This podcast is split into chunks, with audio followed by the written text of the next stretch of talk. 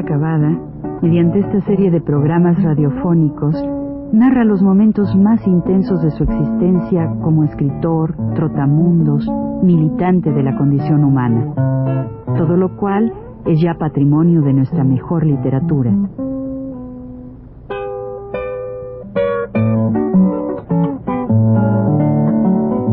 Con ustedes, Juan de la Cabada. Buenas tardes.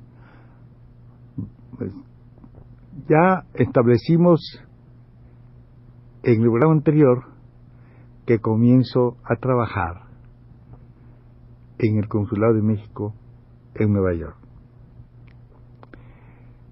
El primer trabajo es de certificación de armas y luego yo en el departamento comercial. El departamento comercial, ahí está un compañero nuestro, un joven, que se llama también Ortigosa. Ortigosa es un joven, un joven rubito, ¿verdad? Empleado muy de allá, ¿no? Y que además eh, tiene una gran admiración por los Estados Unidos. No sé qué le pasa, él tiene más, tiene, se siente, mm, como dijéramos, muy a gusto, pudiéramos decir, ¿no? Todo lo que se siente muy a gusto con, el, con todo el sistema, digamos, de los Estados Unidos, ¿no? Es güerito, es rubito, es así, hasta parece gringuito. ¿eh? El apellido naturalmente es muy de aquí, de, es, muy de burocracia, ¿no? Ochoa, Ortigosa, son nombres así muy, muy de burocracia. Bueno, yo estoy ahí, él, él, no sé qué pasaba, seguramente tiempo que no estaba en México, creo que ese es cónsul ahora, tiene un puesto muy importante, porque así van subiendo las cosas ahí, ¿no? Y este amigo pues me preguntaba a veces, porque tenían las cartas que le preguntaban que dónde había madera en México me dicen, ¿qué, qué lugar de la República hay madera? No sé qué, yo me parecía tan extraño que no supiera, ¿no? Decía, pues mire, madera pues hay en Chihuahua, desde luego, pues eh, mucho, pues también en Chiapas, en Chiapas también, pues, muchas partes de la República, en Campeche, en Quintana ¿verdad? Maderas preciosas, eh, hay mucha caoba, hay cedro, hay, hay otro tipo, hasta en México mismo, en ese tiempo había pino y bueno, yo le, informaba de, todas estas cosas, ¿no? Y bueno, pero un día me preguntó que dónde estaba la universidad.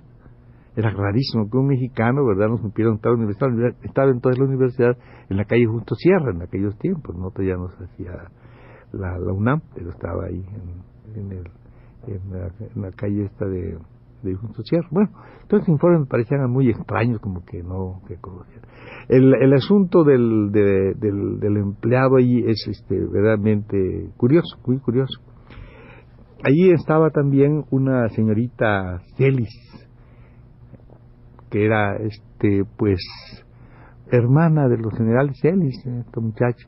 Estaba también Margarita Toledano, hermana de Lombardo Toledano, Margarita Lombardo Toledano, hermana de, del señor don Vicente Lombardo Toledano, que trabajaba en turismo, en el departamento de turismo de ahí estaba una hija de don Luis Cabrera, Mercedes Cabrera, estaba una señora Hoyt, que era de, muy así, era el, vamos el, la cosa de el servicio de los de los de, conflicto de los mexicanos, ¿no? Era un departamento de patrocinio de los Y había otro otro otro señor muy chistoso, muy gracioso, que a mi juicio era pues, toda una cosa muy porfiriano así, ¿verdad?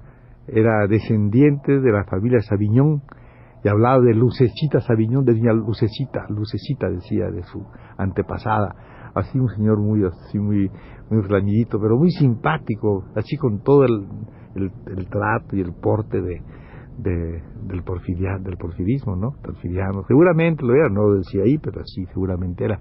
Yo encontré otros en París también así por el mismo estilo. ¿Y a quién más había? Pues había un muchacho muy católico, es rarísimo eso, que se llamaba el Luis Ortiz Rubio, sobrino de aquel don Pascual Ortiz Rubio, ¿verdad? Ahí estaba también un tipo así chistosísimo. Y luego había otro que, eh, que está aquí en México, que es mi amigo todavía, que se llama Rafael Gaona, trabajaba en el consulado todavía en este muchacho. era cosa de la caja, era. Bueno, en este ambiente me movía yo así y tenía algunas cosas así un poco chistosas porque resulta que mm, me hacía mucha amistad la señorita esta, la señorita mm, Paquita, Panchita Celis, ¿no? Hacía mucha amistad de ella. Pero era rarísima persona porque esta, esta muchacha pues este cuando, cuando habían esta cosa de, de documentar a la gente, porque tenían los telegramas para documentar a los que iban a venir a México, que llegaban los barcos a Nueva York y sobre todo de España, era muy graciosa porque ella este me decía a veces, sí, cuando teníamos amistad íbamos a veces, pues una que otra vez pues a los museos, otra vez pues otra vez a comer, porque yo tenía gusto en servirla, ¿no? Entonces ella me, me decía, yo me quitaría hasta la última gota de sangre que yo tenga española, me decía a mí. Esta muchacha era de Sonora, esta Celis, ¿no, Paquita? Tenía desde luego una versión así curiosa, me decía que, mi amigo, que era, decía mi amigo Basols, entonces ella le tenía así, decía, sí, pero muy inhumano. Decía, ¿por qué inhumano? Me dice, pues, por, y entonces me contaron, ¿no? Otros ahí, ella llegó a, sus primeros empleos, creo que fueron uno a París, estaba pasó en París entonces de, pues, de embajador, y ella pues como pues con esta cosa de que es hermana de los generales Celis, pues que me iba a la oficina, y Basol preguntó, la señorita Celis, tengo aquí una, me la mandan aquí como, ¿quién es ella? La mandan aquí a trabajar pues eh, no ha llegado, eh, si llega a favor de llamarla, ¿no? Llegó ella. Y Basol le hizo el extrañamiento, dijo, señorita Celis, aquí tengo esto y no, no la conocía, no tenía el gusto, a ver si puede. Señor, es que yo, dijo, pues soy este hermana de los generales Celis. Ah, es usted hermana de los generales Celis váyase usted a su casa y no venga aquí, ¿eh? No venga aquí, porque como estamos, estas cosas de México, ya sabe usted cómo son. Usted, pues, usted tiene derecho, le dijo, no venga nunca. Ahí se lo mandaba a su casa el sueldo, le dijo, claro, la organizó de tal manera que, no señor, que yo vengo. Ah, pues si va usted a venir a las nueve de la mañana, ¿eh? Esto le llamaba a ella inhumano, y claro que lo que hacía era combatir un vicio que naturalmente es muy frecuente aquí, ¿no? Bueno, eh, pero ya ella tomó su hábito, su, tomó su aire, sus costumbres y ya estaba en Nueva York. En Nueva York ella sí, muy puntual, llegaba, toda esa cosa, ¿no? Pero lo curioso del caso es que ella decía que tenía que ir a quitarse la última gota de sangre española. Y claro, cuando llegaban los pobres galleguitos estos que venían, ¿verdad?, a documentarse y los se sentaban cerca ya haciéndole la documentación, siempre le decía, fascista, decía, franquista.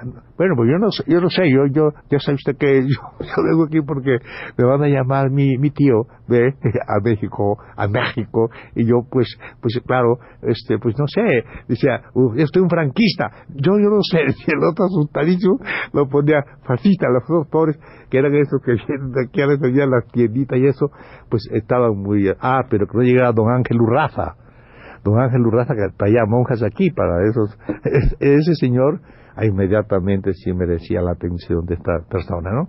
Y si no llegaba Cagancho, Cagancho el torero, llegaba con sus este, con sus con sus regalos de bombones y cosas y salía ella muy tranquilamente. Pero eso sí, que no vinieran los galleguitos un poco entonces eran franquistas y toda esa cosa. Bueno, así en este plan, claro, está trabajando y a mí me eso merece creo que dos dos numeritos por lo menos dos programas porque es muy divertido esta aventura mía. Yo nunca para mí es una aventura haber trabajado en esto del gobierno realmente porque es divertido yo no tenía noción de esto de veras.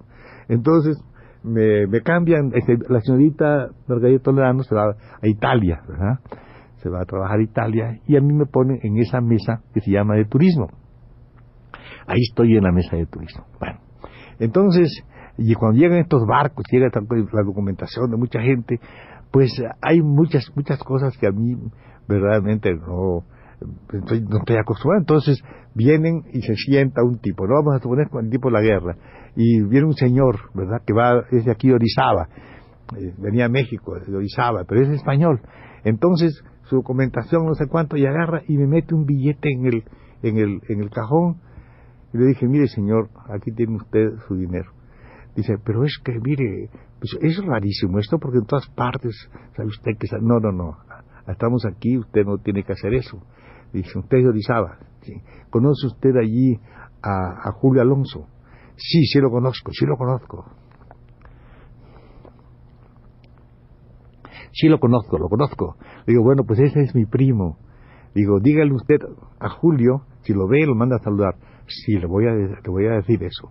Le voy a decir que me he encontrado aquí a, a una persona de lo más raro, de lo más raro que hay, porque no hay, de este tipo de gente no hay ya. Dice que, digo, no, te, lleve su dinero y sus saludos a mi, a mi primo. Bueno, de repente llega un señor también allí y yo siento que se sienta al lado mío en la mesa y me está tocando con el pie y una digo, ¿qué le pasa?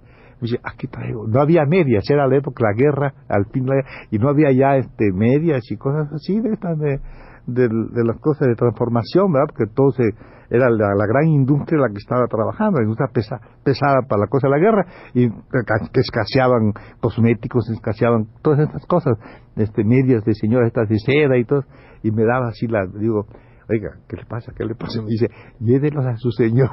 Y le digo, mire, mejor a la suya, yo se las manos, yo las manos, y ya él quedaba, ¿no? Pero bueno, estas cosas podían pasar. De repente hay un tipo y me dice, este, claro, este, bueno, hay que preguntarle, ¿no? Su, application, su, su solicitud, y le digo, your birth certificate, su certificado de nacimiento, y me dice, me dice en inglés que, que no lo trae. Digo, bueno, entonces, ¿cómo va usted a identificarse? ¿Me quiere dar, por favor, su licencia de manejo? Él así muy, no la traje, me dijo, no la tengo, no. Bueno, su, esta, su boleta de voto, de, de, para, de votante, para saber siquiera, ¿no? Algo, un, retrato, una identificación, para venir acá, que es muy fácil, porque acá, esto de acá, cuesta un montón ir allá, pero de allá llegan y nada más eso, las cosas más elemental, no la tengo, pero traigo esto, y saca y me amontona los 50 dólares encima de la mesa, es mucho dinero para allá en ese tiempo. Le dije, mire, aquí viene mucha gente que se equivoca, pero usted creo que no viene equivocado, pero en este momento usted se va de aquí y recoge ese dinero. Y no venga usted a ofender a este país, ¿me entiende? Y salí de ahí y lo agarré por el cuello así, le dije, estoy en mi país ahorita, por eso no puedo hacer nada. Pero esperen en el elevador, que ahorita voy para allá. Y si va a regresar aquí, que no tarde más de media hora con sus papeles, todos, de, su, identificación, ¿me entiende? Y salí yo volado, él salió más volado que yo, y cogió el elevador y se vino. Cuando regresé, estaban todos indignadísimos. Decía el, el ese visito, el visito este, el, el hijo este, el Luis eh, Ortiz Rubio, no era para tanto. Dice, ah, no era para tanto. Digo, de manera que usted cree que esto se puede hacer, ¿verdad? Que lo pueden ofender a un isla Eugenio Ortuño, que era una chica muy simpática, que toca, canta ópera y todo, pobrecita. Era, era la, una secretaria, esta telefonista, la, le llaman así, está, ahí, la recepción. Dice, ay, dice, dice, es que en todas partes reciben propinas. Le dije, miren, dije, yo no sabía que yo debería venir aquí de camarero y que ustedes eran meseros de aquí de Estados Unidos para recibir propinas. Yo lo que les digo que ustedes, uno u otro, representan a este país que se llama México. Y yo, por mi parte, esas cosas no entran aquí. Ya lo saben. Bueno, yo ahí estaba muy así, muy así, en este plan, cuando de, pasaron un tiempo, ¿verdad? El señor, el señor este, cónsul, con estas cosas, ya seguramente llegaban a sus oídos, pues me tenía también este, algunas cosas que decir. Yo este, te diré en otra, en otra, en otro, ya en el otro programa, contaremos cuáles son las aventuras de un empleado que no ha sido empleado o que no tiene vocación para estar en una mesa de estas de, de, de turismo ¿eh? en Nueva York. Entonces hasta la otra vez.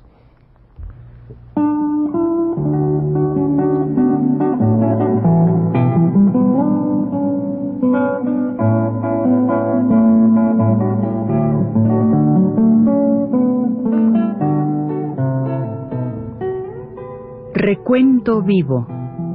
Mis décadas.